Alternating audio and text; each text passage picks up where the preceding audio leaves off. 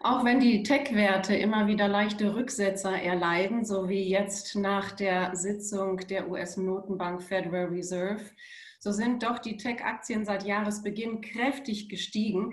Darüber wollen wir jetzt sprechen mit Christian Köker von der HSBC und auch mit Tobias Kramer, er ist der Herausgeber des Fachmagazins der Zertifikateberater. Nochmal ganz kurz zur Federal Reserve-Sitzung und der Enttäuschung der Anleger. Vielleicht an Sie, Herr Kramer. Äh, woran liegt es? Weil die Zinsen bleiben niedrig, das Geld fließt doch in die Märkte. Woher die Enttäuschung? Naja, das ist ja dann immer so eine ganz merkwürdige Geschichte, wie, wie bestimmte Inhalte einer Notenbank-Sitzung dann auch interpretiert werden. Und äh, vor kurzem hat die Notenbank ja einen geänderten Fokus in ihrer Politik bekannt gegeben. Und wenn da dann mal nach so einer Sitzung äh, eine Interpretation oder eine Wahrnehmung nicht so marktfreundlich wahrgenommen wird, dann sollte das äh, eine eher untergeordnete Rolle spielen, als dann auf jede feine Note dann äh, immer das mörderische Gewicht zu legen und vielleicht auch diese Tagesschwankungen, die es äh, infolge von solchen Kommunikationen gibt, etwas zurückdrängen und das Bild eher auf etwas längere Linien lenken. Also das Geld muss ja in die Märkte, Herr Köker. Es wird wahrscheinlich auch in die Tech-Aktien gehen, oder? Es ist in ganz erheblichem Maße in die Tech-Aktien gegangen. Wir haben das ja gesehen, dass wir zwischenzeitlich äh, ja 70, 80 Prozent plus beim Nasdaq hatten, ausgehend von unserem Tief um den 20. März herum und äh, ja jenseits von 12.000 Punkten notiert dann. Gut, jetzt gab es Anfang September diesen Rücksetzer. Das äh, wird man, wenn man sich äh, eine lange Linie, wie Tobias Kramer gerade sagt, anschauen, äh, kaum äh, sehen da diesen kleinen Rücksetzer. Und ähm, ja, jetzt befinden wir uns vielleicht mal klar gerade in so einer Orientierungsphase, aber ich bin sicher, dass an den Gründen, die diesen Auftrieb ähm, verursacht haben, hat sich ja jetzt nichts geändert. Ja? Also die Gründe, warum man diese Aktien gekauft hat, die sind weiterhin da, die werden sich nicht durch eine vielleicht eher mal harmlose oder weniger spektakuläre Reaktion der FED irgendwie in Luft auflösen. Insofern ähm, ist das eigentlich immer noch ein konstruktives Bild, was wir da sehen. Herr Kramer, was sind denn dann die Gründe? Herr Köcker hat es angesprochen.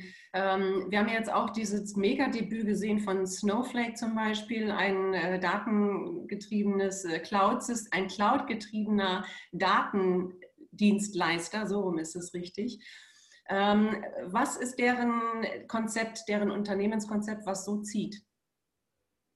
Naja, im, im Zweifelsfall scheint es das zu sein, dass Tech-Aktien allgemeiner überziehen. Und zwei Worte sind drin, Daten sind drin, Daten sind in, die, das Management von Daten, äh, Cloud ist drin ähm, und äh, was oder vielmehr wer auch drin ist, eben Warren Buffett, der sich ja vorbörslich bei dieser Gesellschaft nochmal engagiert hat. Äh, wahrscheinlich war es nicht so sehr er, sondern eher das Team um ihn herum, was zu dieser Investmententscheidung geführt hat.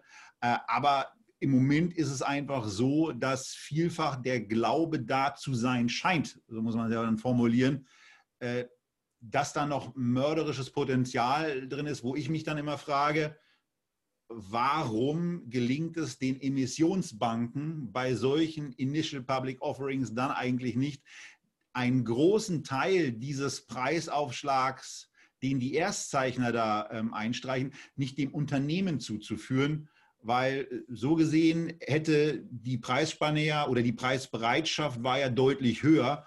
Und äh, das hätte natürlich für das Unternehmen auch einen deutlich höheren Zufluss aus dem Emissionserlös bedeuten können, wenn das eben nicht den Erstzeichnern oder den Altaktionären äh, quasi als Wertgewinn äh, zugeflossen oder den Erstzeichnern zugeflossen wäre. Die Altgesellschafter profitieren ja ohnehin davon, auch von dem höheren Preis äh, anstatt jetzt eben äh, diesen, diesen Erstzeichnern diesen ja, einfachen Profit zu geben. Das wäre bei der Gesellschaft eigentlich besser aufgehoben. Von daher diese über 100 Prozent, äh, die sind eben immer auch so ein Zeichen dafür, dass die Emissionsbank ihren Job nicht so richtig gemacht hat. Äh, so ordne ich das zumindest ein. Mhm. Wenn wir uns im Vergleich zu den wirklich wahnsinnig laufenden Tech-Aktien den deutschen Index anschauen, den DAX, Christian Köker, ja, der schwankt sehr hin und her, aber kann bei dieser Rallye längst nicht mithalten. Warum ist es so und ähm, wie schauen denn Anleger auf den DAX im Vergleich? Also zunächst auch da würde ich erstmal sagen, dass aus meiner Sicht das Glas eher halb voll als halb leer ist. Denn äh, auch da reden wir über Notierungen über 13.000 Punkten. Äh, das hätte ich den wenigsten äh, geglaubt, wenn Sie mir das vor vielleicht drei, vier Monaten gesagt hätten, dass wir da heute stehen. Insofern muss man das auch erstmal sacken lassen, was das auch für eine tolle Entwicklung ist, die die Anleger da hatten. Also im Grunde genommen ist die Krise da fast wieder äh, ja, weggeschluckt worden. Aber natürlich liegt das auch an der Zusammensetzung dieses Index. Ja? Es ist eigentlich ein unfairer Vergleich, den DAX vergleichen zu wollen mit den Tech-Werten der Nasdaq. Denn natürlich haben wir Unternehmen, die sehr technologielastig sind, auch im DAX, allen voran SAP als Weltführer. Wir haben natürlich aber auch Unternehmen wie Siemens dabei, die da äh, unterwegs sind oder auch Infineon. Das ist alles in Ordnung, aber natürlich habe ich auch sehr viel sogenannte Old Economy dabei, äh, Chemie, Automotive, ähm, Pharma. Ähm, also ich sage mal so, die soliden Unternehmen, die nicht so glänzen wie die, über die wir jetzt gerade vielleicht sprechen und die auch einfach momentan nicht so viel Aufmerksamkeit äh, auf sich ziehen können und vor allen Dingen vielleicht auch nicht so viel Aufmerksamkeit derer, die gerade für diese sensationellen äh, Kursanstiege nach IPO, äh, wie es Tobias Kramer gerade beschrieben hat, sorgen. Und das ist vielleicht auch ein Teil, ich sage mal, einer neuen Generation an, von Anlegern, die gerade ähm, weniger fundamental getrieben ist, wie das vielleicht ein Analyst ist, der einen IPO-Preis berechnet, sondern die einfach sagen, wo ist eigentlich jetzt hier die nächste Trendaktie, die ich identifizieren kann, auf die ich mich zwei, vier, sechs Wochen draufsetzen kann mit meinem Trade, mit meinem Optionsschein, äh, bevor ich vielleicht wieder zum nächsten Thema weiterziehe. Herr Kramer, sollte der DAX denn dann neu zusammengestellt werden? Die Rufe werden ja lauter. Also beim DAX sollten ein paar Dinge passieren, äh, die ja, wir in der aktuellen Ausgabe vom Zertifikateberater unter anderem thematisiert haben, wo wir auch mal Werte, die in der Vergangenheit reingekommen sind, nachbesprochen haben und uns angeguckt haben, welche Performance die da eigentlich abgeliefert haben und ob das dann immer ja wirklich der Ritterschlag äh, dann auch performance-technisch war, den man einem Indexaufstieg ja immer zuschreibt.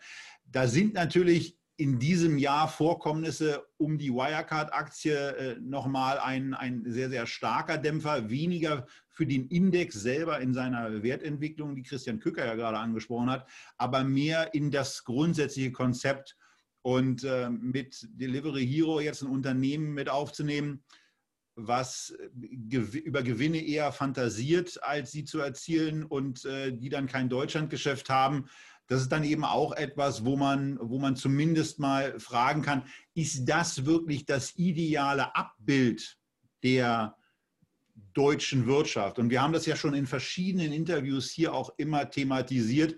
Und äh, wir hatten ja auch in einer anderen Titelgeschichte, schon vor, vor zwei Jahren war das meiner Meinung nach, ähm, das Thema eher zur Darstellung der deutschen Wirtschaft äh, den, den Scheinwerfer in Richtung MDAX gedreht, wo das Ganze A breiter und B auch besser repräsentierend diese deutsche Wirtschaft darstellt. Und ähm, bei dem, wie man dann Titel in den deutschen Aktienindex aufnimmt, äh, da könnte man auch noch mal ein bisschen genauer hingucken und vielleicht auch das, was beim S&P zumindest eine Rolle spielt, nämlich dass diese Unternehmen auch äh, mal über einen längeren Zeitraum, nicht nur so ein Quartal, Gewinn gemacht haben, ein Einflussfaktor ist.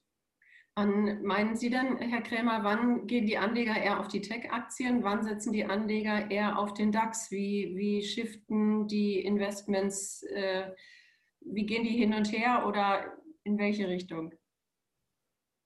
Ja, naja, also im Moment muss man sich ja einfach mal angucken, wie notiert eigentlich so ein deutscher Aktienindex. Er notiert, wie Christian Köker ja schon gesagt hat, über 13.000 Punkten. Aber wo rangiert er denn bewertungstechnisch?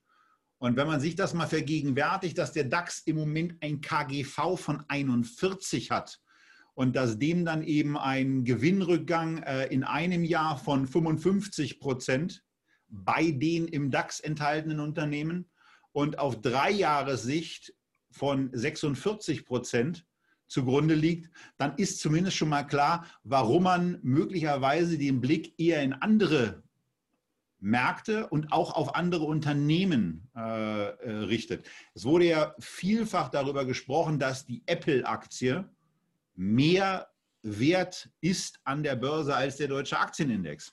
Nochmal, deutscher Aktienindex, KGV 41 Apple zum Vergleich 34. Und zwar begleitet von einer Gewinnentwicklung, wo Apple in den letzten zehn Jahren im Durchschnitt jedes Jahr seinen Gewinn um 20 Prozent gesteigert hat und in den letzten drei Jahren eben um 42 und im Vergleich zu 2019 im Moment so auf ein Gewinnwachstum bei 10 Prozent rausläuft. Das letzte Quartal des Geschäftsjahres 2020, äh, das ist ja jetzt äh, gerade noch am Laufen. Also von daher, Apple hat etwas, was der deutsche Aktienindex in der Form nicht mehr hat, nämlich A, Gewinne, B, Gewinnsteigerung. Und das ist eben etwas, wo Investoren dann A, die Augen drauf richten und B, dann auch das Geld hinschichten. Ich sehe, Herr Köker, Sie werden schon etwas nervös und möchten auch etwas dazu beisteuern. Also wie, wie verhalten sich Ihre Anleger und schauen die wirklich da so hin, wie Herr Kramer das sagt? Also es ist natürlich völlig legitim, zu Erklärungszwecken auch mit solchen Vergleichen zu arbeiten. Aber ich glaube, es ist ähm, nicht fair und auch nicht wirklich zielführend, äh, immer den, den DAX mit der Apple-Aktie oder dem Unternehmen Apple zu vergleichen. Ähm, weil das eine eben ein Unternehmen ist und das andere eben 30 aus ganz vielen verschiedenen Branchen. Wir haben eben schon gesagt, dass, das, äh, dass der DAX möglicherweise ähm, Reformen gebrauchen könnte in seiner Indexzusammensetzung. Äh, Riesenthema, was man wahrscheinlich auch stundenlang diskutieren kann, bin ich auch gar nicht dagegen. Ähm, aber es ist natürlich gemein zu sagen, ich unter, vergleiche jetzt Unternehmen, die mehrheitlich oder in großer Menge im DAX von dieser Corona-Pandemie äh, stark betroffen sind, weil wir nämlich zu Hause sitzen und nicht mehr Auto fahren oder weil wir nicht mehr in den Urlaub fliegen mit der oder und so weiter und vergleichen das mit einem Unternehmen, was eher ein Profiteur davon ist, dass wir alle zu Hause sitzen und uns alle zu Hause nach, nach zu Hause Pakete schicken lassen oder Amazon Prime Video Serien angucken. Also ich meine, das ist das ist jetzt natürlich auch erstmal eine Momentaufnahme. Das soll ja nicht die Leistung von Apple schmälern oder sagen, dass der DAX, dass alle Unternehmen im DAX viel, viel besser sind als ihr Ruf. Aber ich finde, der Vergleich hinkt ein bisschen. Denn natürlich gucken die Anleger dahin, wo werden Gewinne gemacht. Sie gucken aber auch dahin, wo man glaubt, dass irgendwann mal vielleicht Gewinne gemacht werden können. Ich meine, ich brauche nur sowas sagen wie Nikolai. Das sind Unternehmen, die haben eigentlich noch gar nichts produziert und die gehen an der Börse trotzdem durch die Decke. Also die Motive äh, sind, glaube ich, unterschiedlich und da muss man, glaube ich, nach den Anlegerklassen ein bisschen unterscheiden. Und ich glaube, da nähern wir uns dann auch wieder ein bisschen an, äh, Tobias Kramer. Ähm, wir haben nämlich auf der einen Seite Anleger, die sagen, ich möchte langfristig äh, an Unternehmensentwicklung partizipieren äh, und muss daran glauben, dass die langfristig nachhaltig in der Lage sind, Gewinne zu erzielen, möglicherweise idealerweise die auch zu steigern, um vielleicht auch sogar sowas wie Dividenden auszuschütten. Und dann gibt es eben Anleger, die sagen, ich suche jetzt eigentlich die nächste den nächsten Trend, den nächsten Trade. Ja, also was ist eigentlich jetzt gerade, hat gerade ein großes Momentum, um mal einen Begriff aus der technischen Analyse zu verwenden. Und da gucken die Anleger dann gar nicht so sehr darauf, machen die Unternehmen gerade Gewinne, was war vor zehn Jahren, was ist in zehn Jahren, sondern die leben dann vielleicht ein bisschen mehr im Hier und Jetzt und eben nicht mit Sicht auf die nächsten fünf oder zehn Jahre, wie das vielleicht so ein Investor wie, ähm, äh, wie dann ähm, äh, der, äh, der Mann macht, der dann bei Snowflake gerade groß eingestiegen ist vorher. Das heißt, Herr, das heißt, Herr Köker, wo greifen die Anleger dann bei den Zertifikaten wo zu? Ja, wir haben eine Zweiteilung. Wir haben auf der einen Seite eben eine sehr starke Fokussierung momentan auf amerikanischen Titeln, wenn es um, um Trading-Produkte geht. Da wollen vielleicht einerseits Anleger hohe Gewinne in ihren Aktien gerade absichern. Ähm, andererseits gibt es natürlich auch Leute, die sagen, the trend is your friend. Äh, ich gehe jetzt in eine Nvidia, ich gehe jetzt in eine Apple, äh, ich nehme vielleicht auch, auch eine Tesla, wenn das jetzt ein bisschen hinkt in, in, in der Aufzählung. Ähm, äh, da sehen wir natürlich die Umsätze. Ja? Also bei all diesen Sachen, die jetzt von diesen ganzen Trends die wir eingangs kurz angerissen haben, profitieren.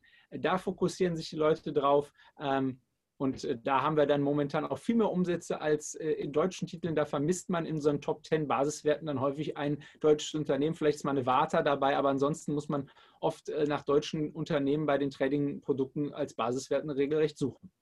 Herr Kramer, woher kommt es, dass bei den Trading-Produkten oder bei den Trading-Firmen ähm, eben diese, dieser Heimatbezug dann fehlt? Ähm, was sind die Gründe, die dahinter stehen? Ist es das Vertrauen? Ist es die Kenntnis in diese Unternehmen? Äh, was liegt einem näher? Es, ein, es liegt was anderes zugrunde, nämlich ein anderer Anlegertyp. Der, der, der, Trader, der stürzt sich eben gerne auf Trends, auch auf Titel mit einer, mit einer gewissen, äh, mit, mit, mit, einem gewissen Momentum, mit einer gewissen Volatilität. Und äh, der, der Anleger, der guckt sich dann eher an, wo er, wo er, wo er mal einsteigen kann und äh, kommt vielleicht auch neu an den Markt. Und deswegen sind Anlageprodukte mit einer, mit einer gewissen Homebias dann eher ausgestattet, wo dann eine Allianz, eine BASF, eine Volkswagen, eine Siemens, eine Münchner Rück äh, als Einzelwerte und natürlich auch der deutsche Aktienindex oder eben auch der sehr beliebte und äh, leider nicht sehr gute Index Eurostox 50 eine wichtige Rolle spielen. Ähm, also von daher sind einfach unterschiedliche Typen von Anlegern, die Trading-Produkte und Anlageprodukte erwerben. Was macht denn jetzt ein Anleger, wenn er eher bislang ähm, Anlagezertifikate genutzt hat und eher auf deutsche Schwergewichte gesetzt hat und der überlegt jetzt doch mal, sich Apple ins Depot zu holen oder eine Tesla oder eben doch das neue äh, IT-Unternehmen, was an die Börse gegangen ist.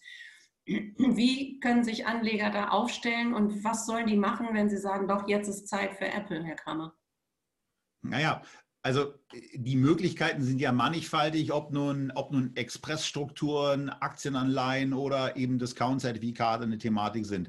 Bei Discount-Zertifikaten ist eben immer wieder der, der, der Vorteil, dass man eine Art, eine Art limitierter Kauforder in den Markt legt, die dann auch noch relativ attraktiv verzinst wird, weil man, weil man ja im Grunde genommen, wenn die Aktie sich gar nicht bewegt, ähm, normalerweise ein Limit im Markt hätte, da kriegt man kein Geld für und beim Discount-Zertifikat bei einem Limit beispielsweise bei ungefähr 100 US-Dollar, was etwa 10 Prozent unterhalb des aktuellen Niveaus ist, da kann man gerade in kurzen Laufzeiten auch wirklich sehr attraktive Renditen einfahren, die auch jeweils der 10-Prozent-Marke liegen. Und wenn man eine Bank hat, die ähm, einem da mit einer gewissen Flexibilität auch bei den Gebühren entgegenkommt, kann das eine lohnende Geschichte sein. Äh, auch solche kurzfristig limitierten Kauforders in Form von Discount-Zertifikaten in den Markt zu legen. Aber es geht dabei ja gar nicht nur um Anlagezertifikate, sondern es geht generell um die Überlegung, will ich mich auf den deutschen Markt konzentrieren? Will ich also diese Home, will ich Teil dieser Home Bias sein? Die in vielen deutschen Depots eben auch für schlechteres Abschneiden gegenüber weltweiten Vergleichsmaßstäben sorgt? Oder will ich da vielleicht, vielleicht auch mal den Schritt aus dem eigenen Land herauswagen? Und da kann man an Anleger aus meiner Sicht auch sehr, sehr gut appellieren, dass wann immer sie ein deutsches Unternehmen oder einen deutschen Index kaufen, einfach im gleichen Schritt vielleicht auch mal ein ausländisches Investment mit eingegangen werden sollte, egal ob nun in den USA oder in äh, weiter aus unserer Sicht im Osten gelegenen Ländern wie zum Beispiel China, Japan oder eben auch Südkorea. Herr Köcker, ist das eine gute Strategie, dass man sich, ja, man soll sich breit aufstellen, darüber haben wir auch schon sehr, sehr häufig gesprochen, aber dass wer den Fokus eben auf deutsche Aktien legt, dass derjenige eben auch parallel, vielleicht sogar in den gleichen Bereichen noch ausländische Aktien mit dazu holt?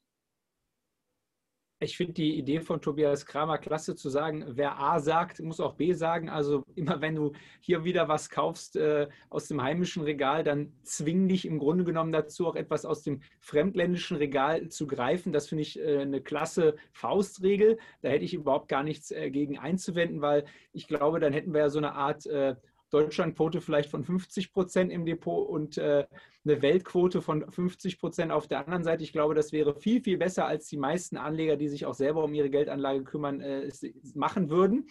Äh, die haben dann vielleicht MSCI World über ihren Sparplan und sonst ganz viele deutsche Titel. Ähm, interessanterweise muss man aber vielleicht immer noch mal einen Schritt zurückkehren und sagen, was ist denn eigentlich mein Motiv, wenn ich Geld anlege? Was ist mein Motiv mit diesem einen einzigen Trade, den ich jetzt bevor, vor mir habe und was ist es generell? Und wenn ich generell sage, ich möchte eigentlich ein schwankungsarmes Depot haben, das über die Zeit immer stetige Renditen erwirtschaftet, dann haben die Anleger nicht zwingend den Fokus auf Tesla und auf Nvidia und auf Snowflake, sondern dann sagen die, okay, welche Unternehmen schaffen denn das auch? Und dann sehen Sie natürlich, dass das eine Deutsche Post schafft, dass das eine Telekom schafft Und dann sind diese Unternehmen für diesen Ansatz eben auch im Fokus und deswegen logischerweise auch im Fokus für Anlagezertifikate. Denn es, hat, es hätte natürlich jetzt mit Blick auf dieses Jahr ein Anleger, der ein Discount-Zertifikat auf Tesla beispielsweise erworben hätte, die sich mehrfach, also die sich vervielfacht hat, die Aktie vom Tief. Ja, der hätte dann irgendwann ab 20 Prozent Gewinnzuwachs hinterhergeschaut und wäre vielleicht ex post traurig gewesen. Wenn ich jetzt aber eine andere Erwartung habe, nämlich dass ich immer gleichmäßig Erträge erzielen möchte, dann sind das natürlich ähm, tolle Produkte, die ich mit den Anlagezertifikaten da habe, um das zu realisieren. Wenn ich aber natürlich sehr, sehr große Renditeerwartungen habe, dann führt natürlich auch manchmal einfach am Direktinvestment in solche Unternehmen einfach kein Weg vorbei. Und wenn ich dann sage, ich bin davon überzeugt, dann bin ich auch als Zertifikatevertreter der Letzte, sagt natürlich, dann kauft ihr diese Aktie oder kauft ihr diesen Index direkt.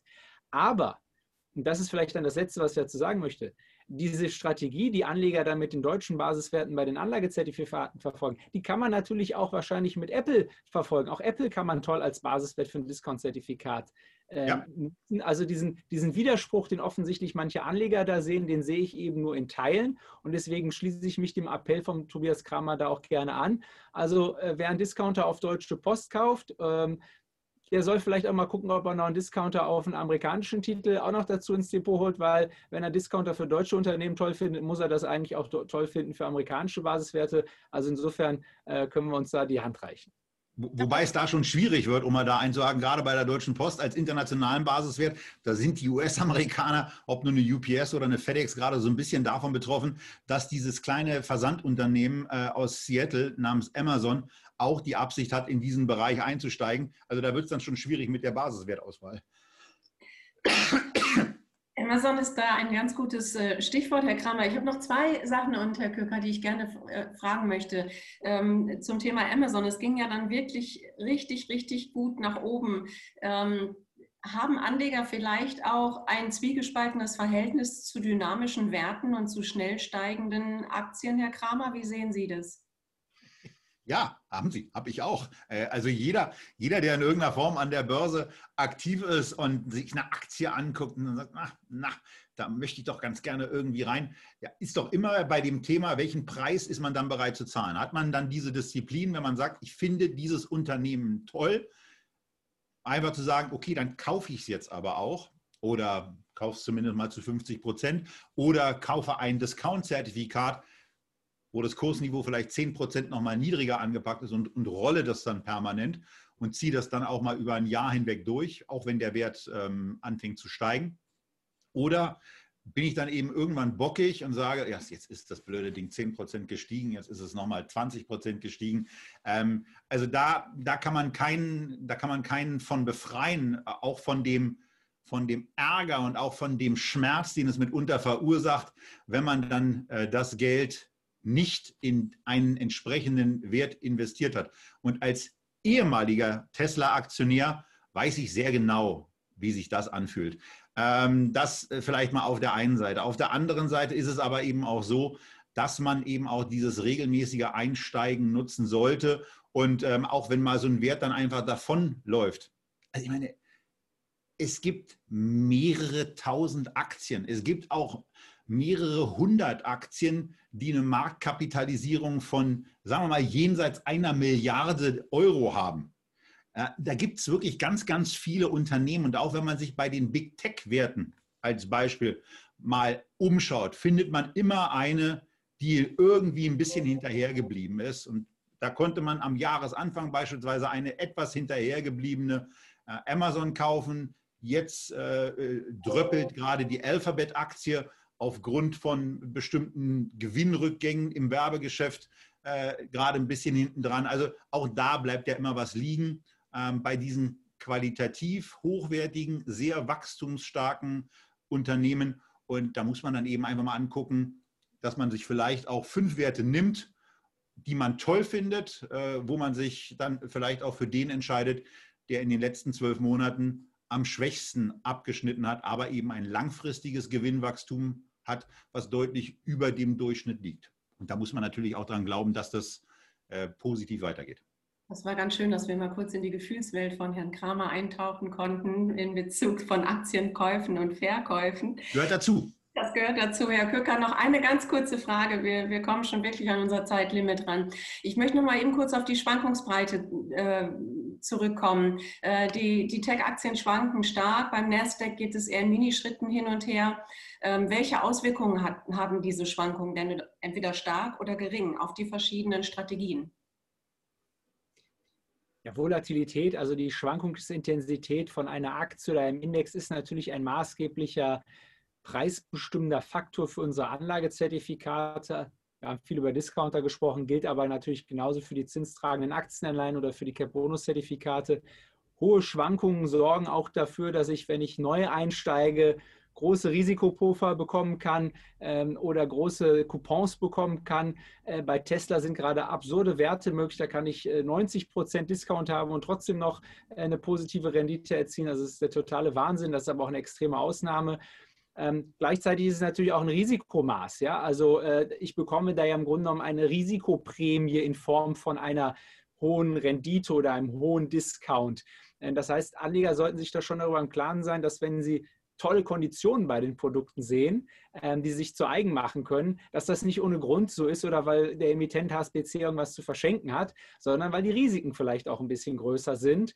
Ähm, gleichzeitig, wenn wir die andere Anlegergruppe nochmal sehen, ähm, die suchen natürlich nach volatilen Basiswerten, weil Turbo-Optionsscheine auf die Telekom sind nicht so spannend, weil die Telekom sich so wenig bewegt. Ähm, also wenn ich viel Bewegung habe, dann habe ich auch viele Opportunitäten. Ähm, das sind immer so die zwei äh, Seiten derselben Medaille.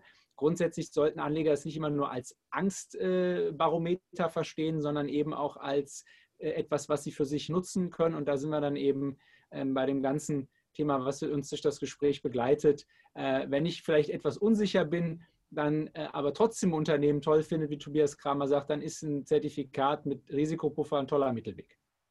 Ganz herzlichen Dank. Christian Köcker von der HSBC, Tobias Kramer, der Herausgeber des Fachmagazins der Zertifikate Berater.